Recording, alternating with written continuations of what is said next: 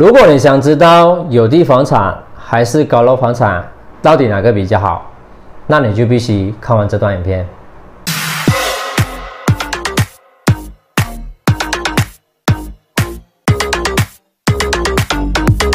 当你决定购买房子时，是否在想到底应该选择有地或高楼房产？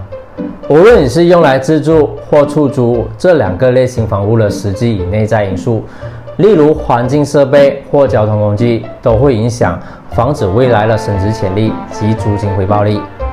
实际上，有地和高楼房产各有长短，建议先考虑自身或租户的需求，再决定哪一类符合标准。以下为两者房产所带来的不同优一点，大家可借此做参考。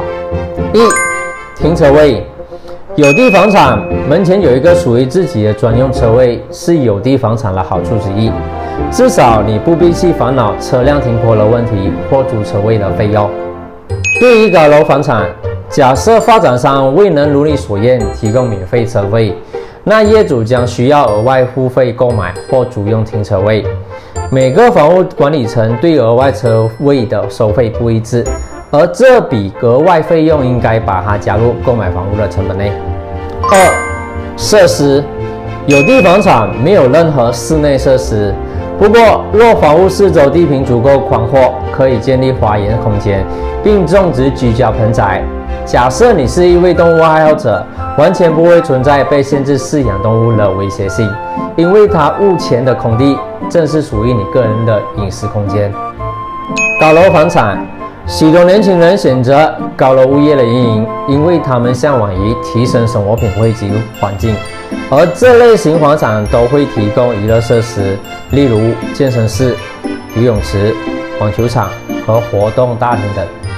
三、管理费，有地房产本身不需要支付任何的管理费。但如果遇到外墙维修、水喉或电管问题等，业主需自费进行修理。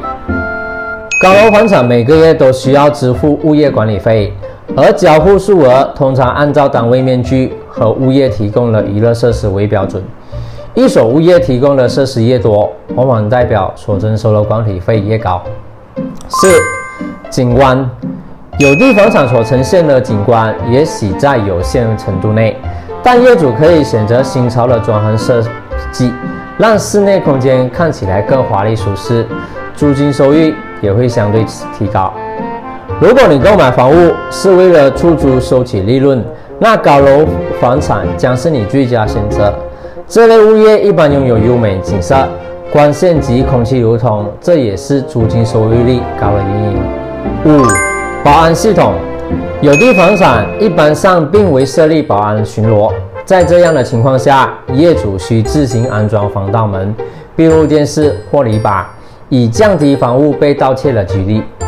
而对于高楼房产，上述所提及的物业管理费，通常保安系统和器材费用已经包括在内。保安二十四小时都会按层巡逻，以保障住户的安全。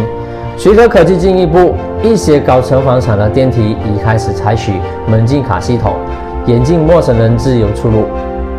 整体来说，有地房产一般比高楼来得更贵，负担力也相对加重。但如果你准备在未来转卖房屋以赚取差价利润，无可否认，前者会拥有较好的升值率。